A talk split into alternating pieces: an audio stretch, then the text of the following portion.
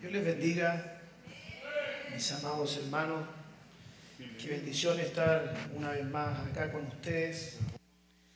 Eh, perdonen ahí la, la voz, si se me sale algún gallito o algo, no es que esté negando al Señor como Pedro, sino que desde que nos bajamos del avión, eh, el viernes pasado, viernes, sábado, domingo, martes, miércoles, jueves, viernes, sábado, domingo, y ya mañana, hasta la vista, baby. Ha sido un tiempo bien lindo, hermoso. Quiero dar las gracias a Dios por la vida de ustedes, por la vida del apóstol, su familia, por el hermano Luis, eh, el anciano Luis, eh, que siempre está ahí atento en todo. Así que les bendigo a los hermanos que nos han transportado, su paciencia, eh, han aguantado nuestros ronquidos. Cuando uno va para allá tan lejos y después hay veces que nos hablan y ya venimos nosotros y, nos deja, y uno despierta en el hotel ya. Pero gracias por la paciencia y ha sido un tiempo bien bonito. Eh, quiero eh, entrar a la palabra en algunos eh, pensamientos que el Señor colocó en mi corazón. Como bien decía el apóstol, cada ministerio tiene, tiene una manera de edificar a la iglesia. Amén. Por ejemplo, yo lo digo de broma, pero es la realidad. Yo no me meto mucho en el, no me meto casi nada en el, en el campo de la guerra espiritual, porque no es lo que Dios me dio a mí. Apenas puedo ver Chuck y me voy a meter en eso. Entonces simplemente yo no me meto en lo que no, en lo que Dios no me llamó a hacer. Yo lo mío es tirar la red. Eso es lo que Dios me regaló. Eso a donde Dios me ocupa en ganar gente para el reino de los cielos. Y cuando voy a un lugar, lo que trato de hacer es a través de la palabra equipar, impartir, y principalmente a los jóvenes, a los niños, porque muchas veces los adultos tienen muchos prejuicios para predicar al perdido. Entonces yo a través de la palabra quiero mostrarte hoy y le pido la ayuda del Espíritu Santo que nos pueda regalar de su sabiduría para hablar unos minutos de esto, que un día medité muy profundamente lo que mencionó eh, mi apóstol Sergio cuando él decía que no solamente hay que evangelizar a los de afuera, sino que hay que evangelizar también al evangelizado. Y fíjese que una de las, de todas las tareas del Señor de estar predicando en la tierra, es que en el libro de Isaías, capítulo 61, fíjese que lo vamos a leer ahí, nos muestra de alguna forma la pauta, la ruta o más bien la agenda que tenía él a desarrollar. Su agenda en la tierra no era perder el tiempo. Qué importante es ocupar bien nuestro tiempo. Entonces la agenda de él, al entender que tenía el Espíritu Santo sobre él, era desarrollar algo que Dios le había dado. Entonces cuando él comprende y tiene conciencia de, lo que Dios lo llamó a hacer. Es decir, tenía una conciencia ministerial, sabía para lo que Dios lo había llamado. Qué importante es tener una conciencia ministerial de lo que uno tiene que hacer en esta tierra. Entonces dice, cuando él ya sabe que el Espíritu del Señor está sobre él, que lo ha ungido y dice, aquí con esta unción que me han dado, mi tarea a desarrollar es proclamar o traer buenas nuevas a los afligidos. Mi tarea en la tierra es vendar a los quebrantados de corazón. Mi tarea en la tierra es proclamar libertad a los cautivos. Mi tarea en la tierra es darle apertura a la cárcel, a abrirle la cárcel a la gente. Esa es mi tarea. Y cuando yo veo esto, que él dice que va a proclamar el año favorable y comienza a hablar esto, yo digo, qué tremenda es la función que tenía el Señor. Sanar, restaurar, proclamar, dar buenas nuevas, abrirle la cárcel a la gente. Comencé a comprender que, que cuando tú fuiste alcanzado por el Señor, porque alguien te tuvo que haber evangelizado, haber predicado la palabra, quizás te costó llegar. Muchas veces te hablaron y Muchas veces fuiste desobediente y no quisiste recibir la palabra y dijiste para otra vez será, pensando que tienes todo el tiempo para entregarle tu vida al Señor y no sabemos cuándo nos toca el día de nuestra partida. Yo siempre digo que todos queremos ir al cielo, pero no hay apuro, ¿verdad? Porque todos queremos un día estar con el Señor, pero todavía no nos queremos ir. Porque tú quieres disfrutar de la vida que Dios te ha dado. La vida es una bendición. Amén. La vida es un regalo. Y obviamente, como dice la Biblia, algunos por causa de la necedad acortan sus días. Eso dice la Biblia, la necedad acorta los días. Y entonces uno entendieron que la vida es una bendición, te alcanzaron, llegaste, llegaste medio herido, con situaciones que te ocurrieron, y a medida que llegaste, se te abrió una puerta, te sacaron de una cárcel y pasaste, dice la Biblia, por el apóstol Pedro, a ser real sacerdocio, nación santa, pueblo adquirido por Dios. Y te trasladaron de las tinieblas a una luz admirable. Pero al pasar el tiempo, pareciera ser que aquel creyente que fue sacado de una cárcel en su vida, por decirlo así, de mundano, entró a otro tipo de cárceles. Y entonces yo decía el viernes que el humanismo es, el humanismo creó religión y la religión es el hombre buscando a Dios a su manera. Pero la religión no cambia a nadie. La religión no cambia a nadie. El Evangelio es poder y es transformación por medio de la obra del Espíritu Santo en la vida de una persona. Entonces la Biblia dice que la religión que no cambia al hombre, esta religión es vana. Yo no creo en esos cristianos que dicen, pastor, yo nací chicharra y muero cantando. Yo creo que del momento en que una persona comienza a llegar a los pies de Cristo, la obra de Cristo tiene que comenzar a ser notoria en la vida de la persona que fue alcanzada. Y si no es notoria, es porque no se ha querido despojar del viejo hombre, dice el apóstol Pablo, despojados del viejo hombre, de la antigua naturaleza. Dice el apóstol, despojado de los malos hábitos.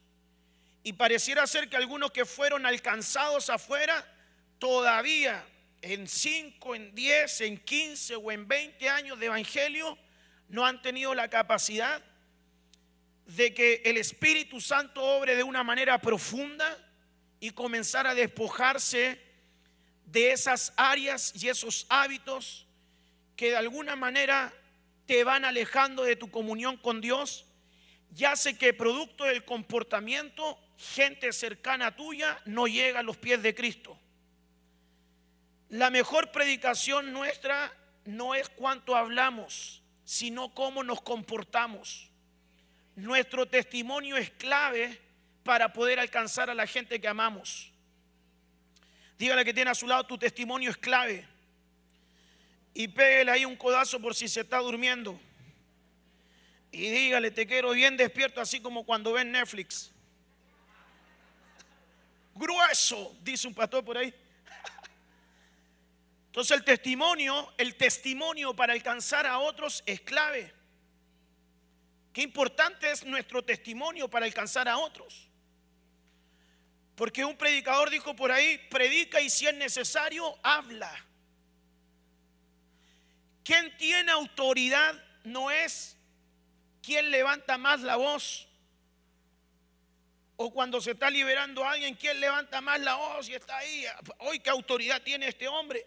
sino que autoridad para mí es cuando tus palabras son cercanas a tus hechos. Entonces, si la, la revelación no ha traído cambios de comportamiento en nuestra vida, solo tenemos información. Y la información no transforma, pero la revelación en la vida de un hombre sí transforma. Es importante el logos, pero si el logo no se hace rema y revelación, no hay cambios. La mayoría de la gente busca un toque de Dios, pero no busca la transformación por medio de la obra del Espíritu Santo. Sígame, por favor. Entonces, cuando yo comienzo a pensar en esto, digo, salimos de las tinieblas a la luz. Un día alguien te predicó, recibiste a Cristo, saliste de esa cárcel, pero espiritualmente puedes entrar en otras cárceles. Entonces cuando yo veo la palabra que dice, quiero darle libertad y apertura de cárceles, creo que Dios también en esta noche te quiere abrir más de una cárcel a ti. Entonces yo quisiera hoy, habiendo dicho eso, eh, no, no, no está en la pantalla, ahí lo irán a poner. Quisiera yo hablarte de esto que lo encuentro muy importante para mí, que tiene que ver con las cárceles que traen transformación, cárceles transformadoras. Y cuando yo veo esta en la palabra, cuando yo veo esto en la palabra, comienzo a entender que Dios se fue encontrando con personas en ciertos lugares y en esos lugares los fue cambiando. Por ejemplo, Dios se encontró en un lugar con Jacob. Estoy tratando de proyectar, pero ahí si alguien me ayuda sería ideal porque no, no, no, parece que no lo toma. Ahí está. Ahí está, gracias. Se encontraba Dios en un lugar y ahí transformó a un hombre. Fue un lugar físico. Se lo encontró en Peniel, arrancando de su hermano con todos los clavos, ustedes lenguaje, traducción lenguaje actual chapina, con todos los clavos que tenían.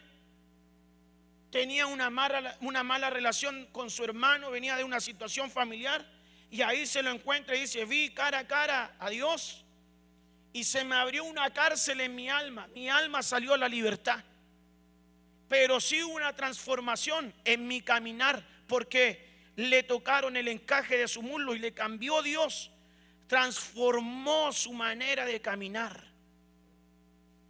Veo un lugar de transformación en la vida de aquellos que llegaron al lado de David a una cueva, los endeudados, los afligidos, los, los, eh, abatidos, ahí fueron ellos transformados en un lugar físico.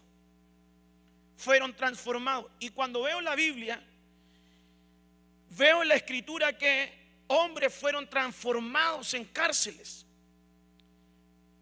Pero también veo con este tema que hay personas que entran a la cárcel y que ahí Dios quiere transformarte, es decir, ir cambiándote hacer de ti una nueva persona.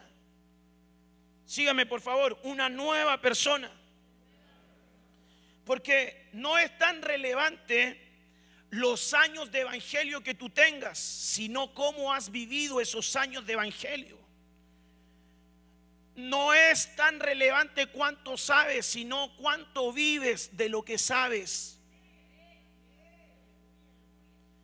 Estamos llenos de información y la información es bonita, pero si no baja al corazón, no sirve de mucho. Entonces el Evangelio se tiene que recibir y practicar. Si se practica hay resultado. Entonces yo veo una cárcel en la cual muchos hemos caído y, y es esta cárcel. Es la cárcel de cómo hablamos nuestro lenguaje tiene que ser transformado. Fíjate que aquí había un muchacho. Dice la Biblia que este muchacho, para ir poniéndole más carnecita a lo que estamos conversando, en el versículo 10, era hijo de una madre israelita y de un padre egipcio. Diga conmigo, hay una mezcla. Como quien dice, tenía parte de Dios, pero también parte de tiniebla. Y como no se definía, su lenguaje tampoco cambiaba. Qué importante es la transformación en el lenguaje. Dice que estaba ahí en el campo y el campo, según Mateo 24, representa a él el mundo. Así como Esaú, cuando dice la Biblia que él venía del campo. Y dice ahí en Génesis, y le encantaba el campo. Y se parece mucho a la palabra que ocupa Pablo en Gálatas capítulo 3, cuando dice, que Él los hechizó, que Él los encantó, como que estaban enamorados de la tierra, del campo. Entonces cuando hay mucha tierra, mucho campo, mucho sistema en nosotros, el lenguaje es alterado. Nuestra manera de hablar nos delata. ¿Tú andabas con él? No, yo no estaba con él. Sí, tú estabas con él. No, pero si hombre se te nota por cómo hablas. Porque uno conoce a una persona por cómo piensa, por cómo camina y por cómo habla. Porque así como piensa, así es el tal.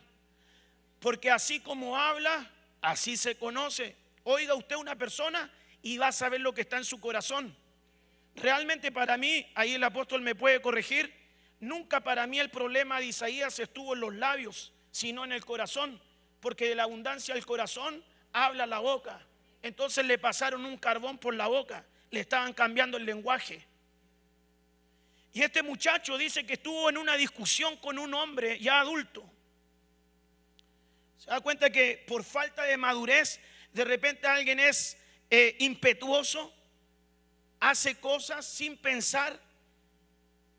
Y entonces en ese momento él tiene una discusión y lo maldice. Lo maldice, habla mal y cuando escucharon otras personas que ocurrió esta situación, dice que le fueron a contar a Moisés. Y entonces Moisés dice, mándenlo a la cárcel hasta que se le aclare la palabra. Es decir, hasta que se le revele la palabra. Qué, tremendo es que hay que tener cuidado de lo que uno habla. Y a quién le habla. Ojo con eso qué es lo que uno habla y a quién le habla, porque de repente usted se puede ministrar con alguien que no correspondía. Y entonces yo digo, hoy son oídos, pero mañana son lenguas. Entonces de repente tú le abres tu corazón a quien no debiste. Y la Biblia dice, ten cuidado con lo que hablas, porque las aves se lo harán saber al rey. Entonces de repente tú hiciste un comentario inapropiado y llegó al oído de tu cobertura. Y cuando el apóstol nos dice, mira, porque ya me ha aprendido dicho guatemalteco, mira, venía a la oficina, eso a uno le causa el, se le acelera el corazón. ¿Qué miran a decir? Porque sabe que hay algo que él habló y sabe que le abrió la puerta a una tremenda potestad, que es la potestad del destructor. Entonces de repente nosotros no nos medimos en lo que hablamos. Y como hablamos de manera incorrecta, entonces nos meten a la cárcel. Entonces yo digo, tú fuiste alcanzado por la gracia de Dios, el mensaje del Evangelio te llegó. Y aunque saliste del mundo, tu lenguaje por momentos no ha sido transformado. Entonces puede llegar 20 años en el Evangelio, pero todavía eres grosero cuando se te cruza un auto.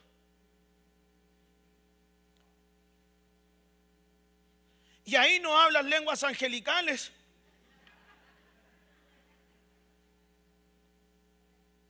Pero tu nene, tu nena te está viendo y te está escuchando. Y luego te ve en el templo cantando. Y entonces cuando son más grandes te dicen, yo no quiero ir a la iglesia. Vas a ir, yo no quiero ir a la iglesia. ¿Por qué no quiero ir a la iglesia? Porque vio falta de coherencia en el hogar. El Evangelio es una extensión de lo que tú y yo vivimos en nuestro hogar. O sea, que es en el hogar donde uno se tiene que cuidar de todo. Yo me tengo que cuidar porque mi esposa me ve domingo a domingo en el altar. Y si yo digo algo y ella no me dice amén, ahí me preocupo. Muchas veces me puede decir amén por apoyo moral. Pero ella bien sabe cómo soy yo detrás de no es tan importante lo que pueda ocurrir en la faceta pública, porque muchos son victoriosos en lo público, pero vencidos en lo privado. Entonces el lenguaje es importante. ¿Cómo hablas? ¿Qué es lo que hablas? ¿Cómo lo dices? ¿Con quién te ministras? Entonces se van abriendo puertas hasta cuando se le aclara la palabra. Solamente por el lenguaje, hasta que se le revela. Hasta que, como quien dice, le cae el 20. Por ejemplo, ¿me permite ponerle un ejemplo? Muchos quieren ser prósperos. Nadie dice amén. Bueno, yo sí quiero ser próspero. Prospérame, Señor. Pero estoy en la cárcel de la escasez. ¿Cómo voy a salir de la cárcel de la escasez? Hasta que se me revele la importancia de diezmar. Ahí se me aclaró la palabra. Porque aunque me oren con aceite hirviendo, no va a pasar nada. Porque tiene que venir la revelación para que yo pueda tener una acción. La revelación trae acción, trae cambios, trae transformación. No la información. Yo bendigo el ministerio. Yo cuando escucho al apóstol, cuando escucho a mi apóstol Sergio, cuando escucho a los ministros, yo digo, wow. Y uno batallando por armar su mensaje. Y orando, y yo digo, Señor, qué tremendo es lo que dice. Yo digo, y toda la gente que está en Ebenezer tiene un montón de información. Hablan hebreo, griego, italiano, chino, mandarín y de todo. Pero ¿cuánto vives de lo que sabes? Porque no es lo que sabes, es lo que vives. Entonces yo le digo a los hermanos allá en Chile, si sabes poquito, no me importa, pero lo que sabes, practícalo. Y vívelo. Pastor, ore porque no tengo prosperidad. Comienza a diezmar. ¿Cuántos de los que están acá creen en la palabra? ¿Y por qué no diezmas si crees en ella?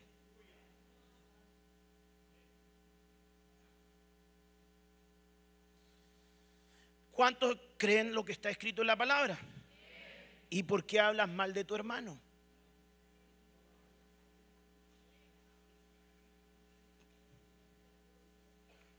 Uh, lo gran, dicen ustedes. Pastor, estoy muy molesto, apóstol, estoy muy molesto, pastora, porque están hablando mal de mí y no me parece, a mí me van a respetar porque no saben quién soy, eh, me van a tener que respetar porque esto y lo otro y todo. Espérate un poco, espérate un poquito. ¿Por qué te molestas cuando tú hablas mal de otro? Dice la Biblia, si tú bien sabes que también has hablado mal.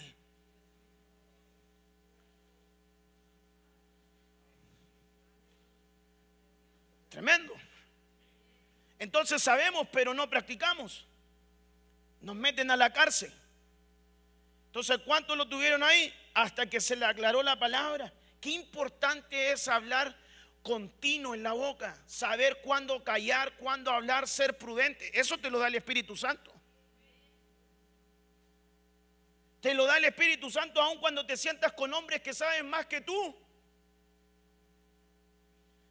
De repente hay predicadores, ancianos, eso no acá, eso en Siberia, en Afganistán, en Alaska.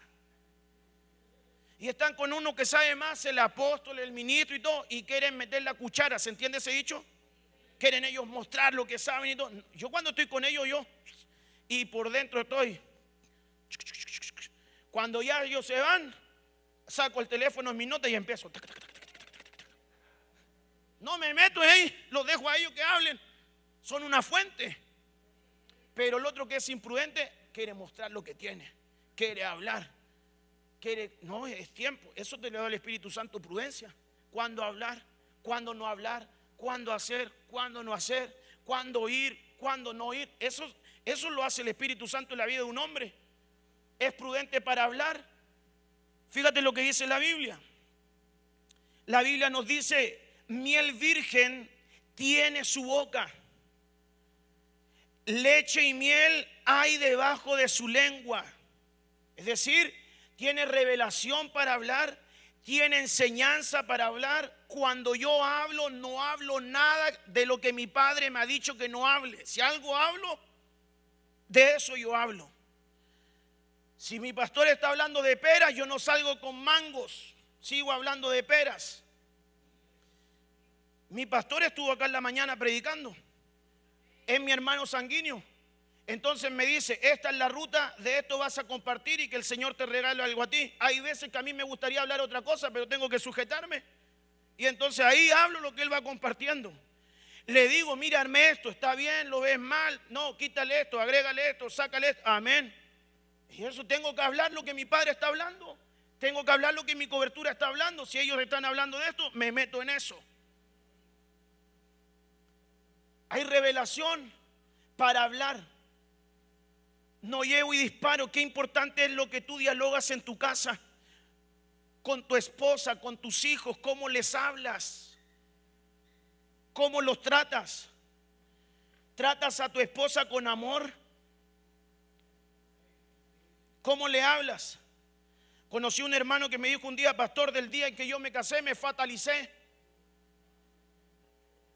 No sé para qué me casé. Ella me ha hecho la vida, pero imposible. Y tienen un trato horrible, pero son creyentes. Conocieron el Evangelio hace más de 15 años. Hace 15 años vino un predicador, le abrió la puerta de las tinieblas a la luz, pero se metieron a la cárcel por hablar mal. Entonces están heridos, están dañados. Y una esposa no va a respetar a su esposo si es que no se siente amada. Por eso la Biblia dice, varones, amad a vuestras mujeres como Cristo amó a la iglesia. Y dice, mujeres, también amad a vuestros esposos. No dice eso.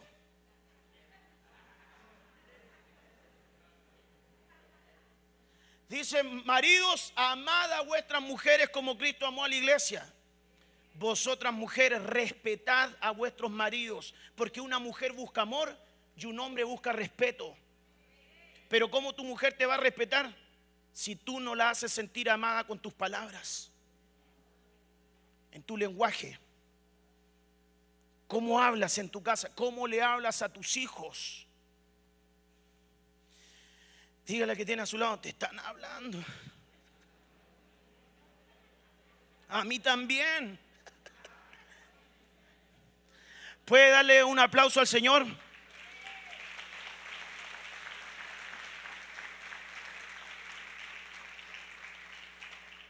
Porque cómo hablamos es importante.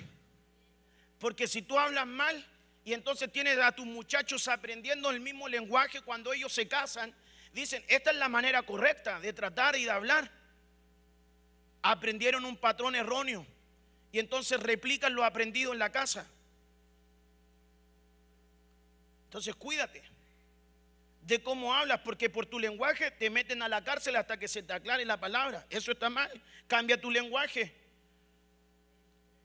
Proverbios 15:4, la lengua pasible es árbol de vida, más la perversidad en ella quebranta. Es decir, que tu lenguaje tiene que traer sanidad.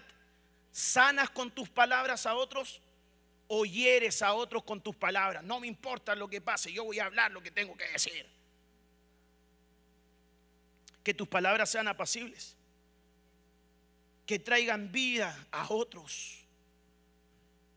Proverbios 12, 18, hay quien habla sin tino y cuando habla es como un golpe de espada, pero la lengua del sabio sana. ¿Podemos hacer algo? ¿Puedes levantar tu mano al cielo conmigo y dile Espíritu Santo? enséñame a hablar con sabiduría. Y eso se va aprendiendo la sabiduría. Escucha a los sabios, te vas a volver sabio. ¿Cómo hablan los sabios? Ahí uno va aprendiendo cómo habla. Aprende cómo hablan, aprende cómo hablan. Y luego eso, replícalo. Entonces, qué importante es hablar de manera correcta. Porque rapidito entras a las cárceles sin, sin querer por tu lenguaje. Yo creo que nunca voy a prosperar. Mira cómo hablas, por eso no tienes prosperidad. Mira cómo son los pastores. Yo creo que este pueblo no era el pueblo que yo merecía. Este pueblo es terco y duro. Ese es el pueblo que te mereces entonces, por cómo tú hablas. Yo tengo un pastor amigo que está en el sur de Chile y nunca ha prosperado en 20 años de pastorado, porque siempre habló mal de la tierra donde Dios lo mandó. Esta tierra es dura, esta tierra no ofrenda, esta tierra acá, los hermanos acá, los hermanos acá, pura crítica, como los espías que fueron a reconocer la tierra, pero hubieron dos que sí hablaron bien. Entonces ellos con su lenguaje maldijeron la tierra. Te duele algo y te tocaste la cabeza y dijiste, ay, me duele algo. Ah, sí, yo creo que es tumor. Mira tu lenguaje. Y activaste algo en tu momento de desesperación, de aflicción, de angustia, cuando te ocurrió algo en tu vida, dijiste, yo prefiero morirme. Activaste la potestad de la muerte sobre tu vida por tu lenguaje. No dice la Biblia en Proverbios 18 que el poder de la vida y de la muerte están en tu manera de hablar. Si cambia tu manera de hablar, va a cambiar tu manera de vivir. Así que dígale que tiene a su lado, vamos a hablar bien. No vamos a maldecir a Dios con nuestras palabras. Habla bien. Bendice. Ten buenos dichos. No maldigas. Cuídate. Cuídate, hermano, de lo que hablas, por favor, cuídate. Y un día fui a, a una ciudad que se llama Cartagena de Indias a predicar. En Colombia tengo un, un pastor bien amigo mío, entonces prediqué en su iglesia, muy bonito, día domingo. Me dice, mira, espérame un tantito y vamos a comer. Ahí me alegré cuando me dijo eso. No solo me alegré con los que me decían a la casa del Señor iremos, sino que también me alegré cuando me dijo vamos a comer. Y me dijo, te voy a dejar con un hermano mío de confianza. Hermano, real, hablándole delante del Señor hoy. Amén, le dije, pastor, yo lo espero, usted tranquilo y yo me quedo con el hermano. Estábamos sentados los dos en una silla esperando al pastor que saliera. De repente el hermano me dice, vamos que ahí va saliendo mi pastor. Y va pasando en su vehículo el pastor.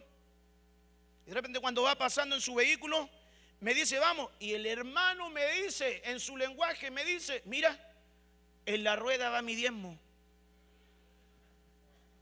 Yo dije, Dios mío, ¿dónde me meto? Cuando me subió al vehículo el pastor, ¿sabe lo que me dice?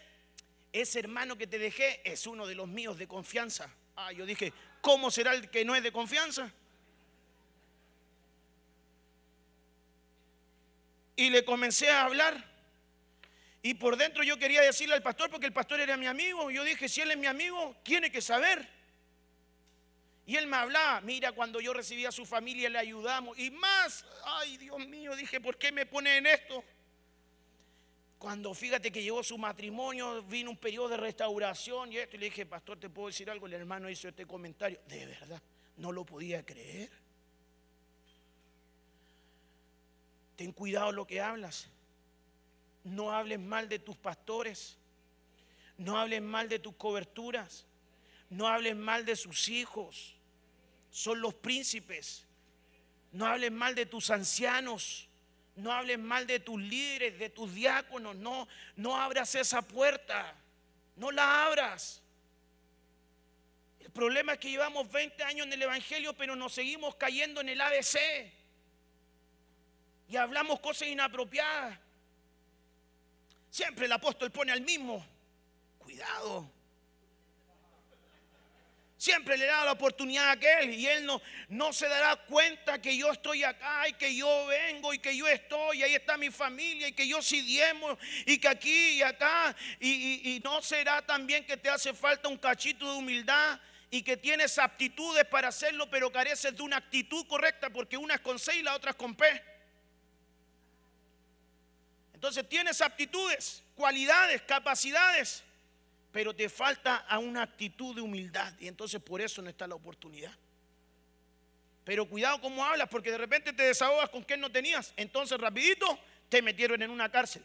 ¿Cuándo Dios te saca de ahí? Hasta cuando te revela que lo que hiciste no tenías que haberlo hecho.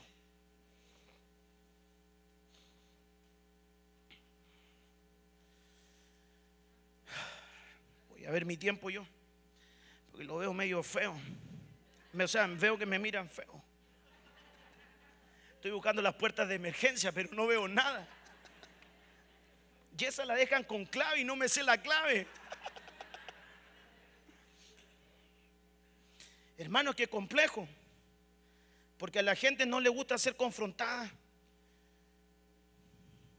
Y un día tuve la oportunidad de eh, realizar unas eh, campañas en, Italia, en España, y me invitó a una iglesia gitana a predicar.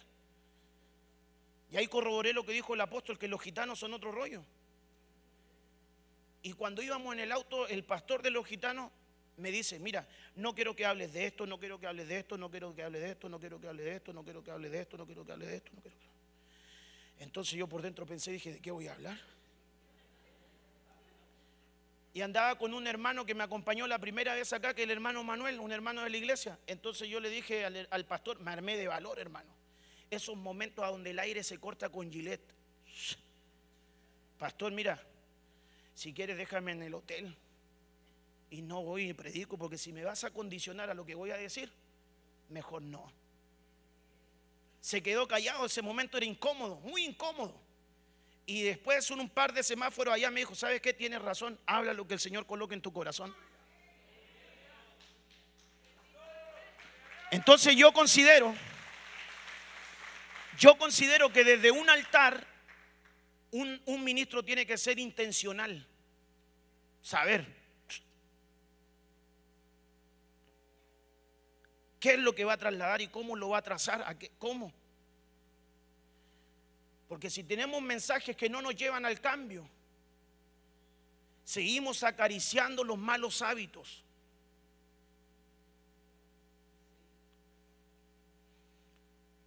Fíjate esta, este pasaje de la escritura. Lamentaciones 3:55, cárceles que transforman. ¿Qué es lo que nos tienen que transformar en la cárcel? Nuestro lenguaje. Invoqué tu nombre, oh Señor, desde la cárcel más. Aquí está hablando Jeremías, autor de este libro. Recordemos que a Jeremías se le conocía como el profeta llorón. Qué difícil era para Jeremías profetizar. Iba a decir algo y ya estaba cubierto porque sabía que le venía algo. Ahí está. Y le tocó estar en una cárcel. Vi que estuvo en más de una cárcel Jeremías. Ahí por la palabra lo pude mirar. Pero cuando busqué la cárcel esta y habla de profundo, fíjate que, que pude comenzar a visualizar. Que esa palabra profundo viene de esta raíz, de, de esta raíz hebrea, que es de lo más abajo. Profundidades, abismo, vientre, profundidad y profundo. Entonces cuando yo pienso en esto, ¿verdad? En esta palabra que quiero, quiero puntualizar ahí, pero también pienso en esto, el vientre a mí me habla de formación. De formación. Y qué importante es la formación en nuestra vida. Dios nos necesita formar. Usted bien lo sabe, el hombre al principio en el capítulo 1 fue creado, en el capítulo 2 fue formado pero cuando lo formaron lo colocaron en el punto a donde Dios lo quería. Mientras no seas formado no vas a llegar al punto a donde Dios te necesita. Ahí lo formaron. ¿Y cómo nos forma?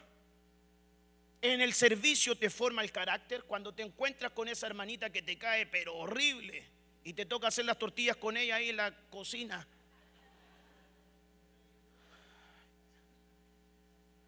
Ahí te toca. No sabes si orar por ella o reprenderla apenas la vez. Te cae mal. Pero sea honesto, si usted bien sabe que hay gente que no le agrada. Amén. Dios bendiga tu honestidad. Dice la Biblia que él ama la verdad de lo íntimo, pero ahora lo hiciste público. De nuevo me tuvo que sentar al lado de este hermano. Formación del carácter. ¿No dice la Biblia que hierro con hierro se agudiza rostro con rostro? De repente te toca servir con alguien que no te gusta aquí en la alabanza. Ahí te están formando el carácter. En el servicio te están formando. En la casa del alfarero te están dando forma. ¿Podrá decirle el barro al alfarero qué estás haciendo conmigo si bien sabes que lo que está haciendo Dios contigo es lo mejor? Podrá. Que en, el periodo de formación el barro coloca resistencia. No se echó a perder el barro en las manos del alfarero. Pregunta aquí entre nosotros: ¿era culpa de barro o era culpa del alfarero? Siempre el barro, nosotros somos el problema, no él. Nosotros colocamos resistencia a lo que él quiere hacer en nosotros, en la formación que él nos quiere dar. Entonces de repente nos encontramos en situaciones donde nos están solo formando, tratando ahí el carácter y nos están formando, formando, formando. Hermano, ¿puedo ir a hacer el baño? Ahí me toca de nuevo, Dios mío. Te están formando. Porque todos quieren pasar rapidito por acá. Porque esto es lo público. La foto, la luz, la gente. Pero nadie quiere ir a poner un cono en el auto. Nadie quiere ir a sacar los papeles de los baños que son bien feos. Nadie quiere mover sillas en un templo y estar barriendo. Es tu proceso de formación. Entonces ya tenemos la formación, pero acá dice que estaba siendo formado, pero estaba en el abismo. Fíjate qué interesante, por favor sígame. Y yo encontré la palabra, por ejemplo, esto, en una cárcel profunda. Una cárcel nos cambia el lenguaje. ¿Ok? Pero esta cárcel nos tiene que transformar de desobedientes a obedientes. Porque venimos de afuera, nos alcanzaron, pero ahora en la iglesia de repente estamos metidos igual en cárceles espirituales. Nuestro lenguaje no ha cambiado, pero bendito Dios que el Espíritu Santo nos va a ayudar en la transformación de nuestra manera de hablar. Pero ahora aquí a este hombre llamado Jonás, que era no cualquiera, era un profeta de oficio, no tenía un don inspiracional, no profetizaba de tiempo en tiempo, era profeta, pero uno es un profeta a su, a su manera. Anda para allá, no quiero.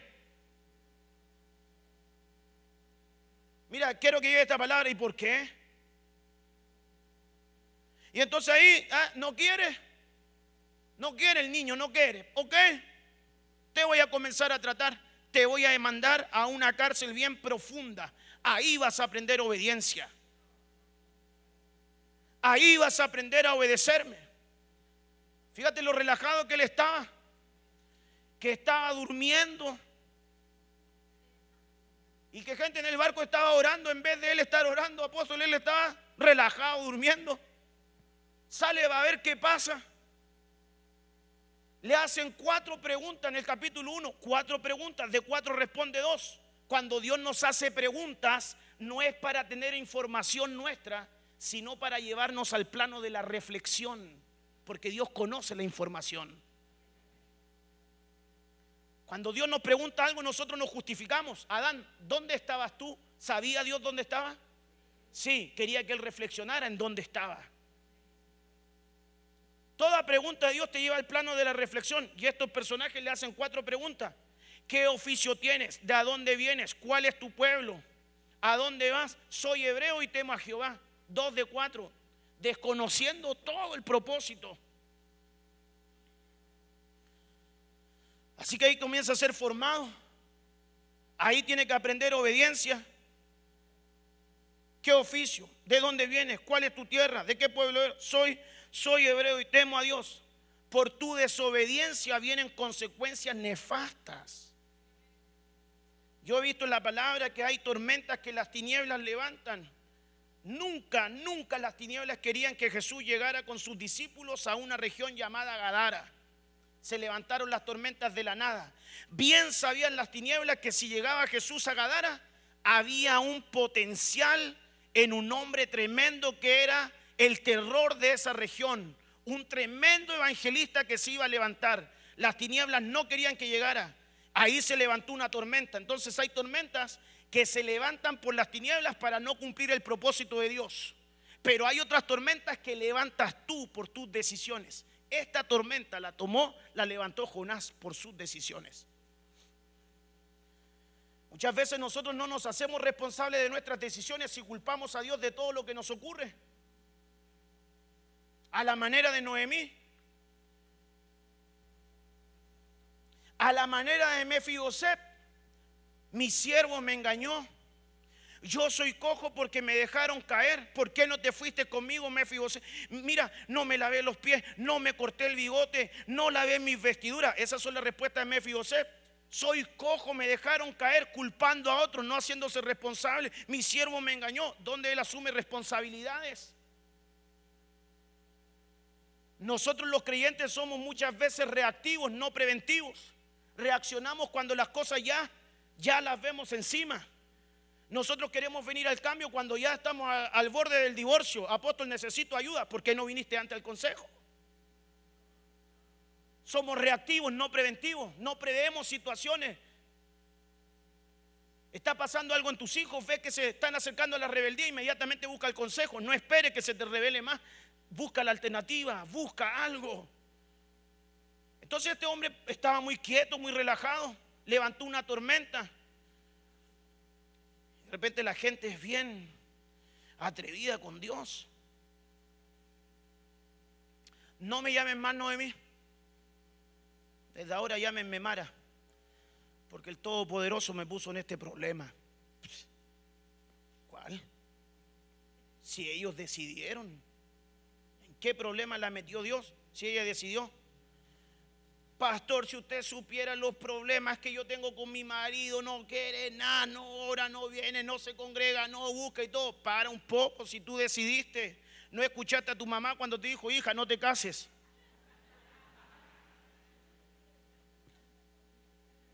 No pediste consejo cuando iba a emprender un negocio, te metiste en un negocio.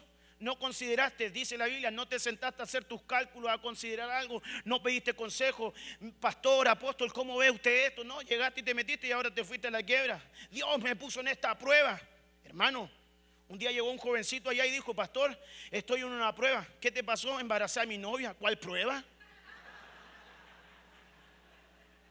Falta de dominio propio, lo que le no ninguna prueba.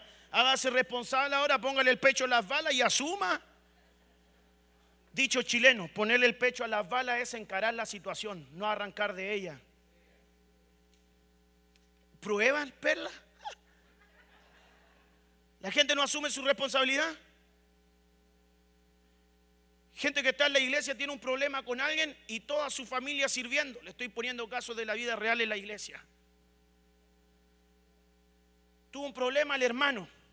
Y como el hermano es de carácter, aquí nadie me pasa a llevar pero la hija estaba en el servicio, la hija danzaba, el hijo estaba en corro, la hermana estaba danzando, estaba ahí, pero como él se sintió ofendido, los tomó a todos y se fue de la iglesia. Hermano, arregla tú tu problema, conversa, dialoga, anda a la consejería, pastor, mire, pasó esto, esto, lo arreglamos. Muchas veces la mano, sigamos adelante, ¿cómo se van a perder por eso?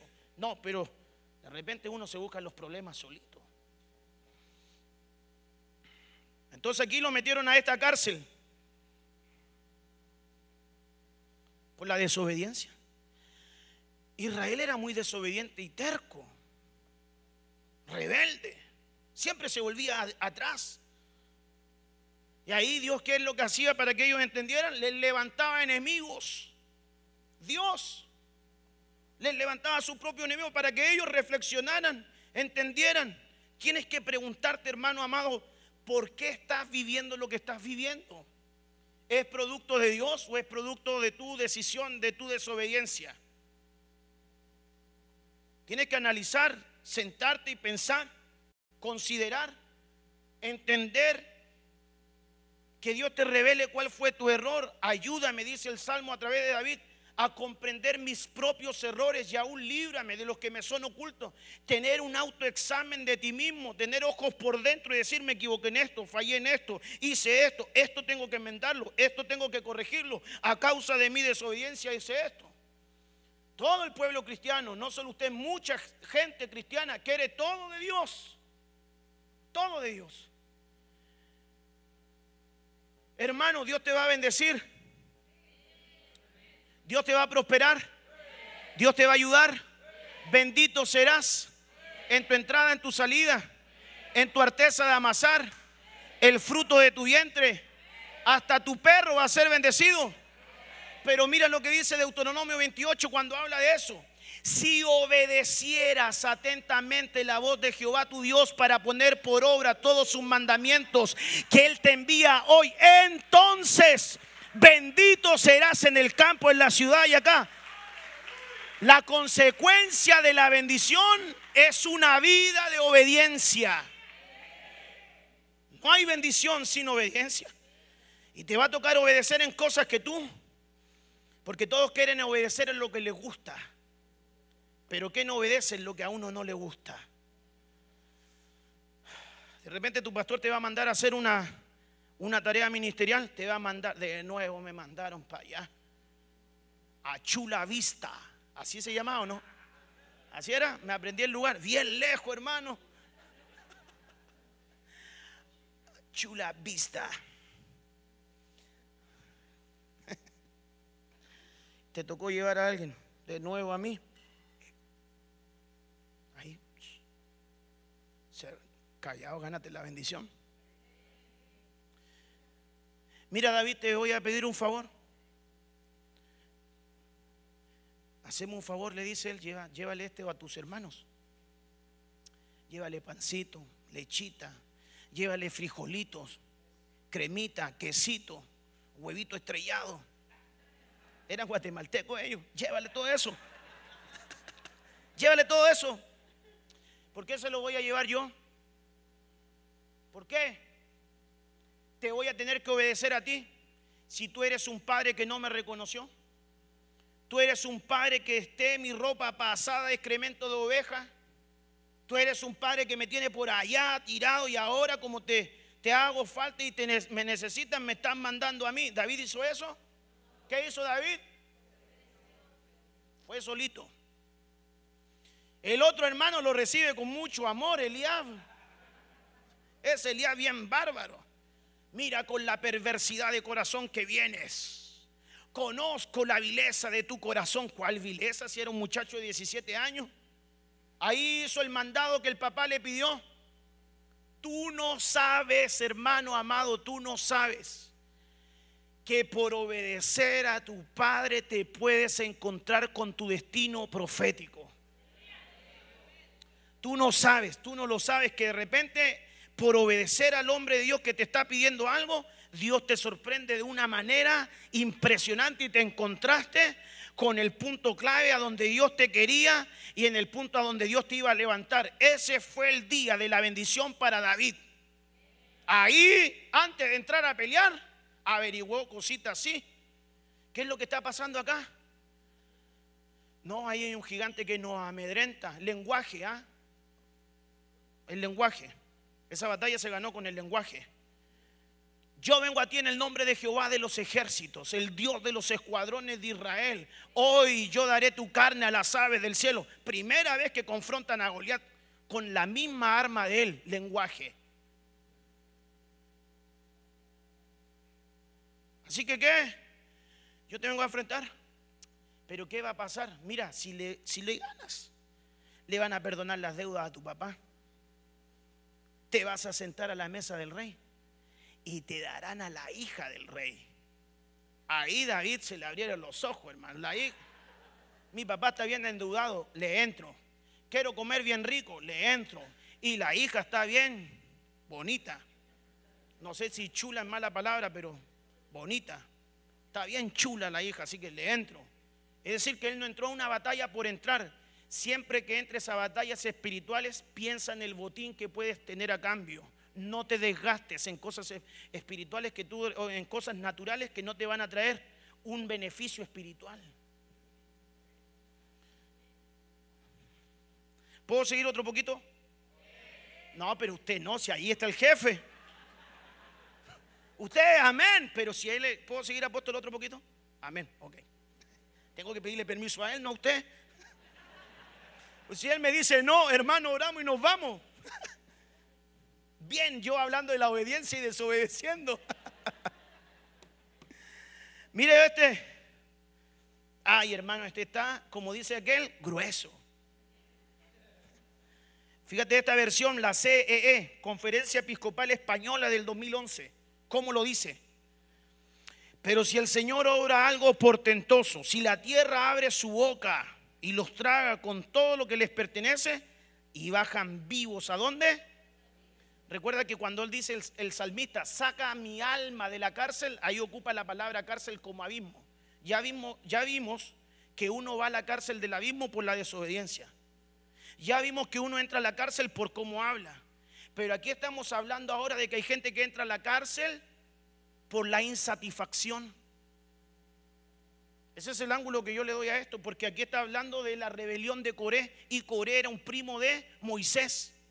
¿Sabes cuál es un peligro de la unción? Pregúnteme cuál. La familiaridad.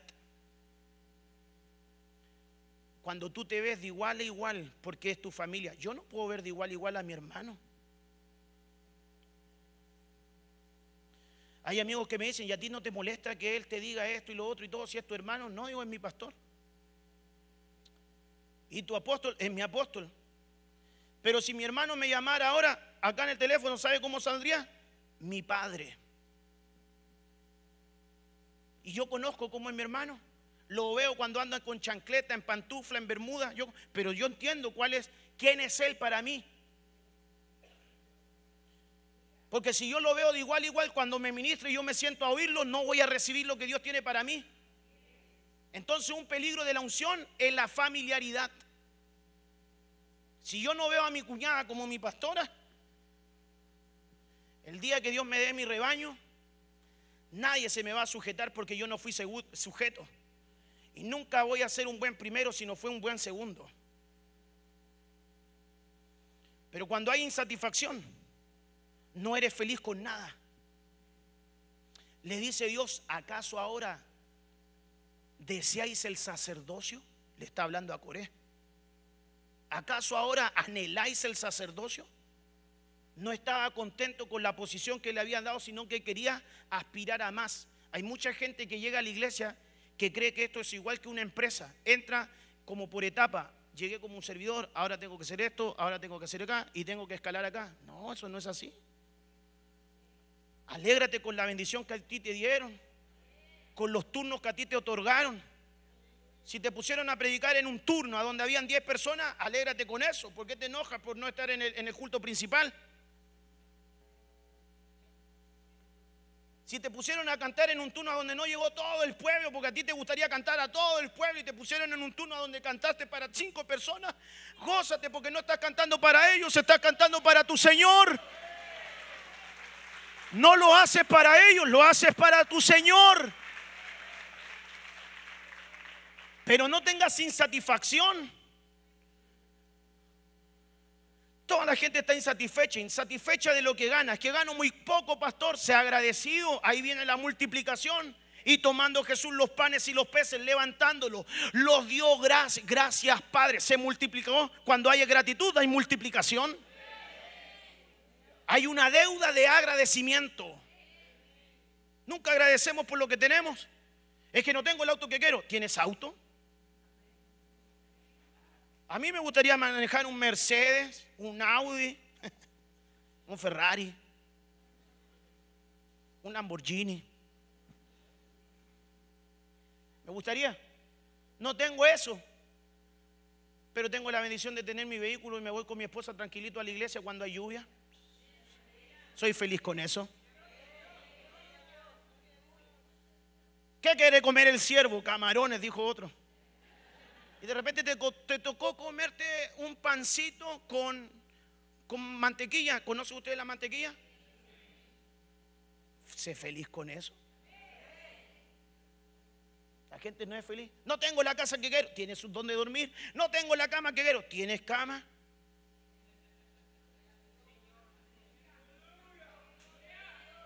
La insatisfacción siempre te hace anhelar lo que no tienes y entonces dejas de disfrutar lo que Dios hoy día te ha dado.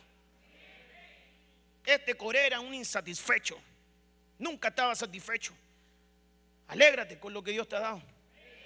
Bendice a Dios por lo que Él te ha dado. Dios ha sido bueno contigo, hermano. Hay alguien que puede reconocer que Dios ha sido bueno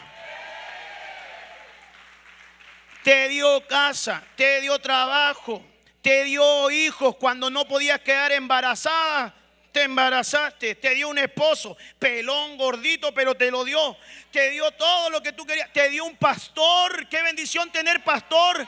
Te dio casa, te dio pastora, te dio familia. Te dio hermanos en la fe, te dio familia espiritual. Él hace habitar al solitario en familia. Te dio una familia. A mí me abandonaron cuando era niño, era huérfano. Mira toda la familia que te dio. Te dio padre, te dio hermanos, te dio hermano. ¿Por qué estás insatisfecho? ¿Por qué estás insatisfecho? Eso. Predica, pastor se le sumó otro dirigente sindical a Coré, llamado Rubén de la tribu de Datán. ¿Sabe uno de los significados que tiene Rubén? Fuente sin agua. Era un esclavo en Egipto. Cuando el pueblo de Israel partió hacia Canaán, él estuvo en ese lugar. Ahí sufrió plagas, pero también ahí vio las promesas de Dios. Como era el mayor, ojo con este principio, el mayor crea ley sobre el menor. Abel aprendió a ofrendar porque vio que Caín llevaba ofrenda. Siempre el mayor establece ley sobre el menor.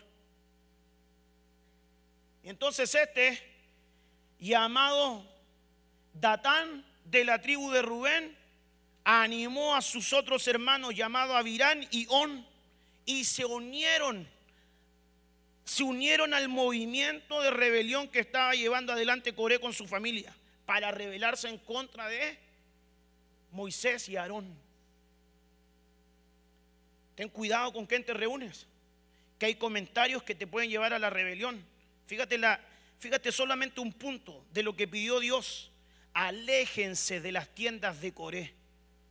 Cuando tú vayas a la casa de un hermano y te invita a tu carnita y tú escuches que están hablando lo inapropiado, párate y ándate. Ten el carácter para hacerlo. Aléjense de las tiendas de Coré. Entonces es un espíritu de insatisfacción. ¿Por qué? No reconocía autoridad. ¿Sabe lo que significa Coré? Calvicie. Tenía problemas de crecimiento, como quien dice, del cabello. Tenía problemas de autoridad. Interesante. Porque cuando hay desobediencia es cuando uno no quiere sujetarse a alguien. Las tres primeras plagas que vinieron a Israel sí les tocó, las siete restantes no, pero una de ellas fue plaga de piojos en la cabeza. Autoridad. Qué importante es reconocer autoridad. Si no reconoces autoridad, no vas a ver milagros en tu casa. Señor, vengo a ti porque sé que eres un hombre de autoridad. Yo también tengo autoridad, pero voy a poner mi autoridad bajo la tuya. Di la palabra y mi criado que está en casa será sano. No esperes ver milagros en tu familia si no te sujetas.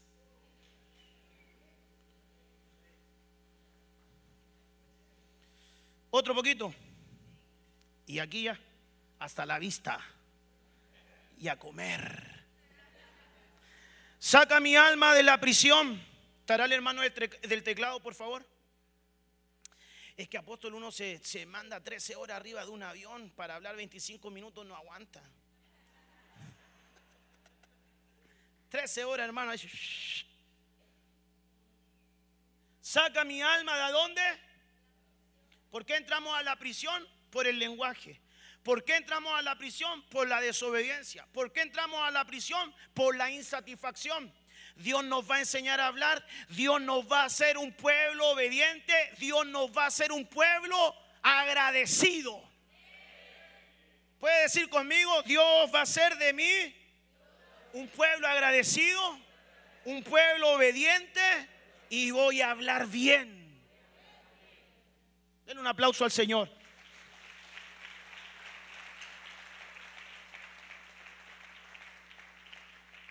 Con esto cierro, con esto me despido y con esto le dejo un rema para ministrar. Saca mi alma de dónde? para que yo dé gracias a tu nombre. Otra versión dice, para que yo verdaderamente pueda cantar, como quien dice, quiero cantar con libertad. ¿Ha escuchado esa alabanza que dice, no la vamos a cantar, pero si quieres tú después, pero dice, libre para correr? No te la sabes. Amén, gracias hermano. libre para danzar, libre para vivir por ti.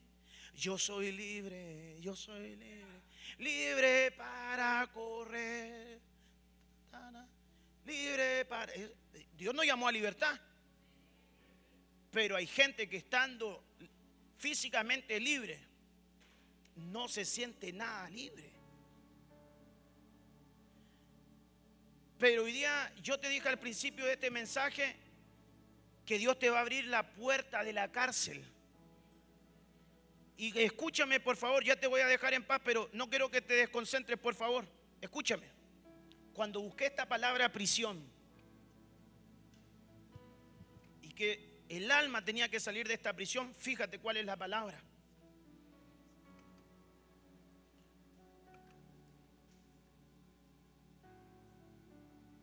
Fíjate lo profundo de esta cárcel.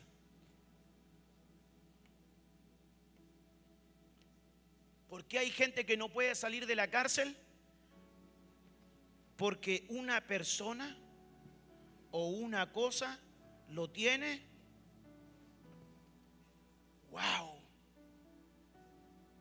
Quiero ser libre, pero no puedo porque me tienen ahí, agarrado. Una persona me tiene agarrado con mi pasado. ¿Te divorciaste? Da vuelta a la página. Pasaron 20 años. ¿No crees que ya es suficiente que te saque el sujetador y avances a tu libertad? Una cosa. ¿Qué cosa? Te tiene sujetado y no permite que tu alma salga de esa prisión a la libertad. Un vicio, pastor. Un pecado, pastor si usted supiera, hay una persona que me dañó y no me permite avanzar. Papá que abusó, mamá que me dañó, primo que me hizo esto, un tío que hizo aquello, un, un empleador que me hizo acá, esto y ese es tu sujetador. Bueno, hoy Dios te va a abrir la puerta de la cárcel para que tu alma sea libre. ¿Me está escuchando? Para que tu alma sea si el Hijo os libertare, seréis verdaderamente libres. La función de Jesús es libertar. Dios no quiere un pueblo atado con ligaduras, con cadenas, con grilletes. No quiere un pueblo así. Así que tú te vas a tener que soltar de personas que no te han dejado avanzar hasta este día. Te vas a soltar de cosas y de errores que cometiste que no te dejan avanzar a tu libertad. ¿Sabes cuál es un problema grave que no nos deja avanzar y es nuestro sujetador? La acusación. ¿Te recuerdas cuando trajeron a Jesús delante de Pilato? ¿Te recuerdas? Tenían que soltar una vez a un año, al año a un reo. La gente pedía Barrabás. Fíjate, la gente pedía Barrabás. Y entonces Pilato le comienza a hablar y le dice algo, ¿te vas a defender de lo que te acusan? Eso está en los evangelios de Mateo, ¿te vas a defender de lo que te acusan? Y él no, se defendió de su acusación. ¿Sabe lo que dice el libro de Apocalipsis capítulo 2? Que el acusador estaba de día y de noche en el trono de Dios acusando. ¿Sabe lo que dice Romanos capítulo 8, verso 33? ¿Quién acusará a los hijos de Dios? Cristo es el que justifica. ¿Quién condenará a los hijos de Dios? ¿Quién separará? Ni lo alto ni lo bajo te podrá separar. Entonces cuando tú no te sacas el sujetador de la persona, te sientes culpable por el error que cometiste. Entonces siempre te sientes acusado. Libérate de la acusación, libérate de la condenación. No te separes del cuerpo. Estar en el cuerpo es una bendición. No te sientas culpable. No hay condenación para los hijos de Dios. Hay sanidad y libertad para los hijos de Dios. Si tú vienes por primera vez a esta congregación, déjame decirte que Dios tiene un plan precioso para tu vida y que Él quiere librarte de toda acusación y condenación y hacer de ti la persona más feliz que pise la tierra. Porque eso provoca el Evangelio. Paz a la vida del hombre. Pero no es solamente para el nuevo también es para el que está acá. Porque hay gente que se congrega hace 20 años, pero su pasado todavía lo tiene agarrado. Ya está. Ya, ya, ya. Libérate de eso. Que tu alma salga a la libertad. Hermanita, tu esposo cayó en una falta. Tú le dijiste que lo perdonaba. No seas más su acusador. Libéralo. Porque así no van a avanzar. Hermana, tú cometiste un error, hermano, y la perdonaste, no seas su acusador, no le enrostres el error que cometió, quítale esa culpabilidad. Dios puede restaurar, Dios puede sanar, Dios puede liberar. Que alguien diga amén a eso. Dios puede restaurar, Dios puede sanar, Dios puede liberar, Dios puede restaurar, Dios puede sanar, Dios puede liberar. ¿Qué es lo que hace Dios con nuestro pasado? Lo sana. ¿Qué es lo que hace Dios con nuestro presente? Lo restaura. ¿Qué es lo que hace Dios con nuestro futuro? Lo asegura. Así que un mal capítulo de tu vida no es el final de tu historia. Levántate de tu error, de tu fracaso, sacúdete, deja de llorar, da vuelta a la página y que una persona no te sujete más. Porque el único que te podía juzgar no te juzgó, sino que te amó. Cuando te tenía que juzgar no lo hizo, sino que te amó. Así que siéntete amado por papá. Porque él tenía el derecho de juzgarte, pero no lo hizo. Así que no dejes que otros te juzguen. Si él no te juzgó, sino que te amó. Pastor, ¿y será que Dios me puede perdonar? Claro, pues, si tus pecados fueran como la grana, como la nieve serán emblanquecidos. Y si fueran rojos como el carmesí, vendrán a ser como la blanca lana. ¿Podemos orar? alguien que pueda recibir esta palabra? Antes de ser un llamado a la iglesia, ¿Habrá alguien que venga por primera vez que quiera recibir a Cristo? Si tú viniste por primera vez y quieres experimentar el amor de Dios y quieres recibir a Cristo, levántame tu manito, que no te dé pena ni vergüenza. Si te quieres reconciliar, hazme una seña, solamente una seña. Si tú quieres reconciliarte y soltarte ya de tu pasado y dejar de sacársela atrás. Si hubiera alguien que quiera recibir a Cristo, esta es tu noche. Esta es tu noche. Y si te quisieras reconciliar con Él, sé valiente. Sé valiente y hazme una seña. Si, pastor, yo quiero recibir a Cristo. Yo quiero reconciliarme con Él. ¿Habrá alguien? Hago un llamado. ¿Tú? ¿Tú estás levantándome tu mano? Ven.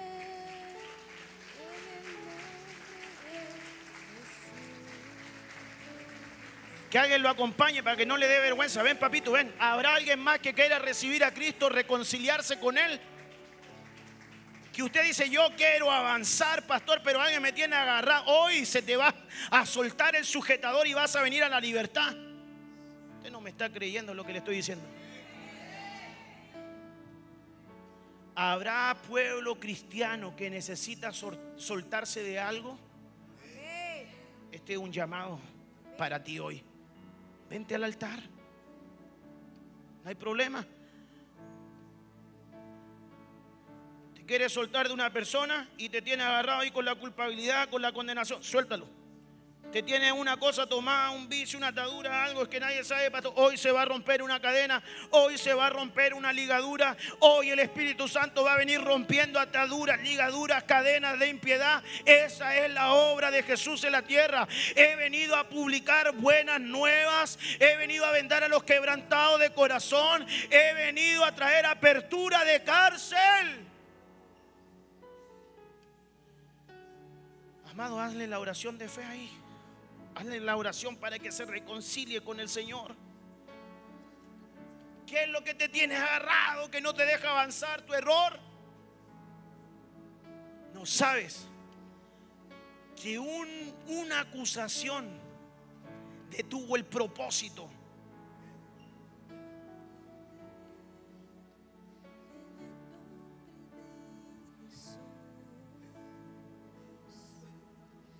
Comienza a liberarte de tu pasado, de esas personas, de lo que te sujeta. Quizás hablaste mal y activaste la pobreza, la miseria, la enfermedad, la ruina, maldijiste a tu esposa, a tus hijos. Libérate de eso y dice, Señor, ya no quiero más. Quizás eres desobediente, estás en la cárcel. Señor, quiero caminar con obediencia. Quizás eres insatisfecho y no te alegras con lo que Dios te ha dado. Cierra esa puerta hoy. Vamos pueblo, comienza a hablar, comienza a renunciar en áreas de tu vida.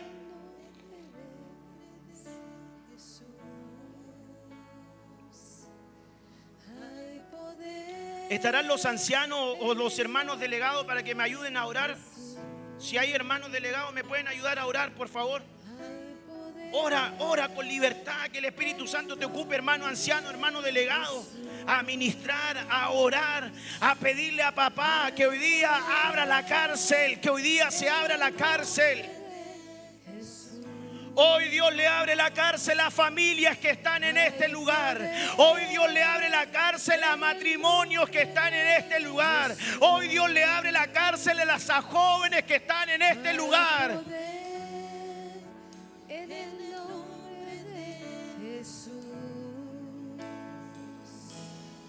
Hay poder en el nombre de Jesús.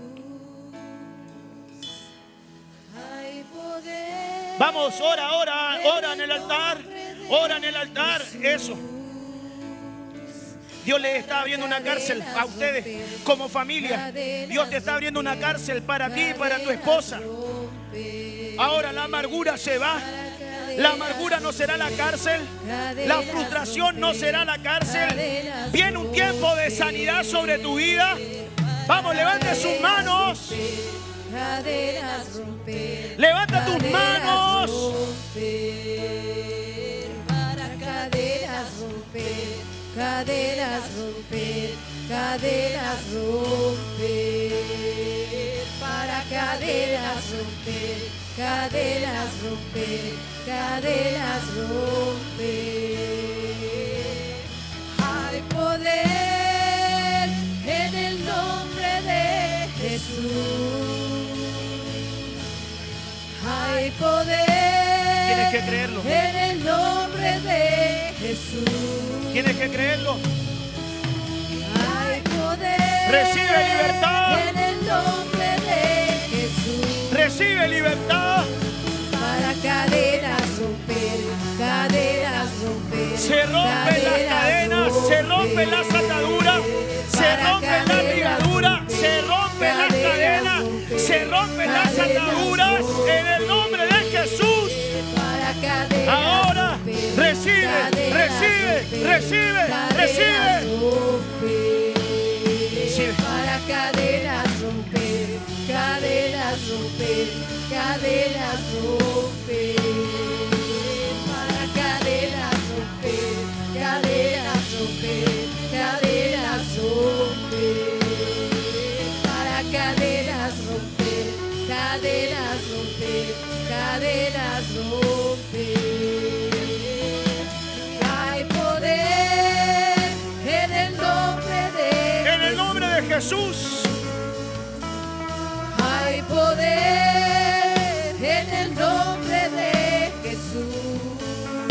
Recibe, recibe. Hay poder en el nombre de Jesús. Hay poder en el nombre de Jesús. Para cadenas romper, cadenas romper, cadenas romper. Recibe. Para cadenas romper, cadenas romper, cadenas romper. Para cadenas romper. Oigo cadenas caer. Sí, Señor, dígalo. Oigo cadenas caer. Eres libre, eres libre, eres libre. Oigo cadenas caer. Eres libre, tu familia viene a la libertad.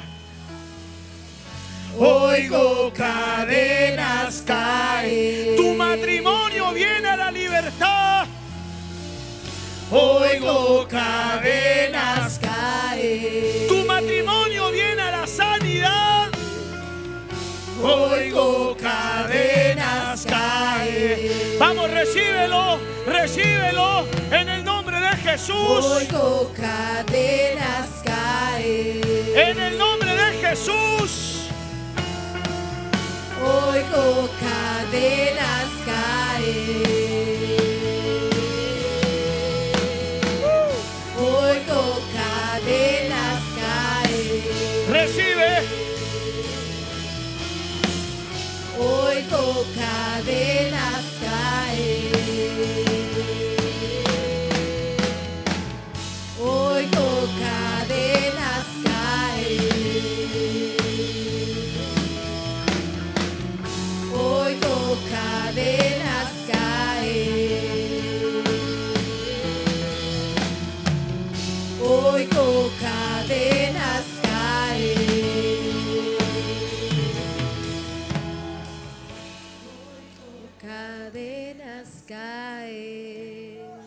Sácalo, sácalo, sácalo. Sácalo. Sácalo. Entra a tu libertad. Ya no hay acusación. Eres libre. Hay restauración para esta familia. Hay restauración para esta casa hoy. Sácalo. Saca esa rabia que tienes dentro de lo que alguien te hizo. Saca ese odio de lo que alguien te hizo, de lo que te hizo tu papá, tu mamá, tu hermano, un primo, un tío. Sácalo. Que ese ya no sea tu sujetador. Hoy eres libre de eso. Sácalo. Saca la frustración. Saca la amargura, saca la depresión de tu vida, saca la insatisfacción de tu vida.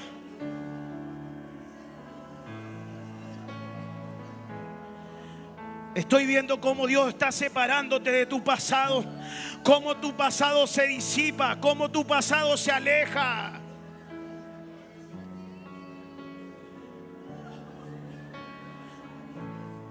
Dios tiene historias nuevas para escribir. Dios va a escribir una historia nueva, mi hermana, contigo. Dios va a escribir una historia nueva contigo. Dios va a traer consuelo sobre tu vida. Lo que sentiste como pérdida va a ser tu ganancia. Lo que te robó el enemigo, lo que te quitó el enemigo, la paz que te robó el enemigo. Hoy la recibes en el nombre de Jesús. Recíbelo. Y rababas. En el nombre de Jesús. Tú que te sientes huérfano. Tú que te sientes huérfano, no valorado. Tú que te sientes rechazado, menospreciado. Hoy vas a sentir un abrazo del Espíritu Santo. Hoy vas a sentir un abrazo del papá. Hoy vas a sentir una caricia del Espíritu Santo. Te vas a sentir amado.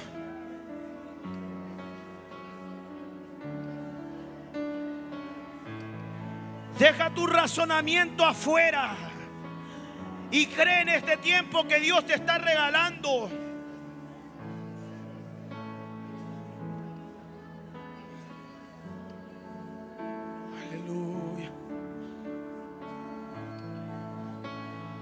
Los que están en sus sillas pueden levantar sus manitos. Métete en la atmósfera, métete en el río.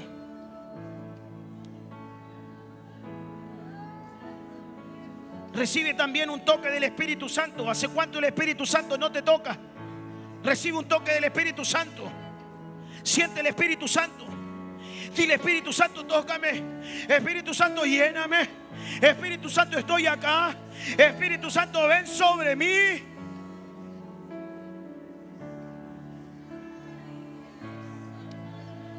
Jóvenes que se sienten culpables por sus errores.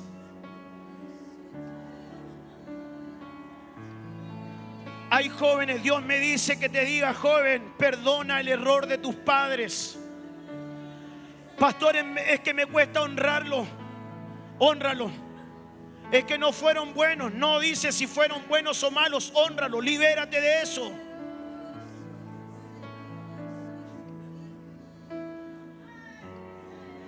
Es que tuvieron favoritismo con mi hermana, con mi hermano. Libérate de eso. Dios también tiene algo para ti. Aleluya. Aleluya. Aleluya. Sí, Señor. Sí, Dios, se abre. Se abre la puerta. Se abre la puerta. Se abre la puerta. Se abre la puerta.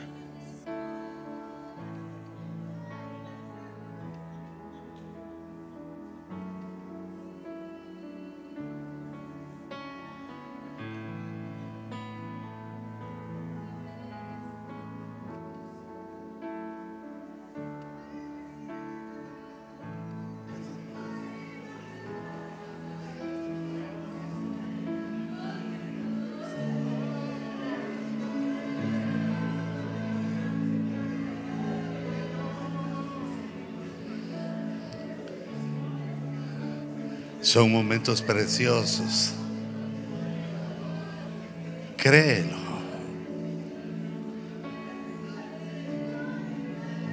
Que el Señor ha hecho caer tus cadenas.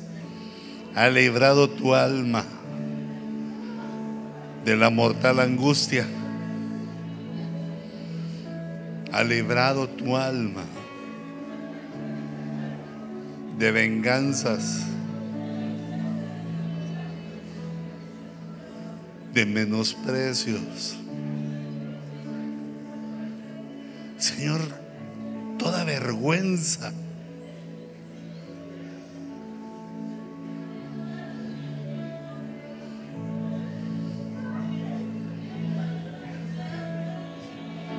Recibe tu libertad por la palabra de tu boca, por tu fe, creyéndolo. El Dios que libera, el Dios que liberta de tus angustias, de tus pesares, de tus fracasos.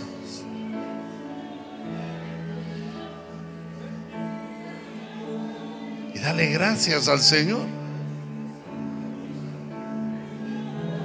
Te recibo, Señor. Recibo.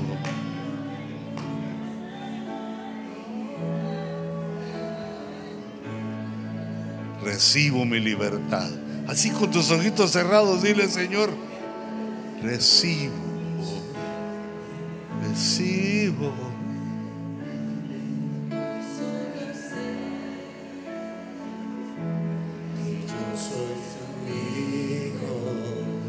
Toda cárcel, toda prisión de tu alma.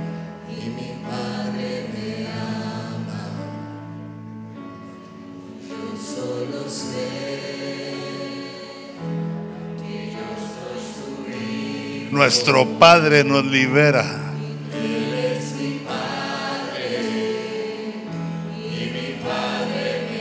Recibe ese amor de Padre, de papá.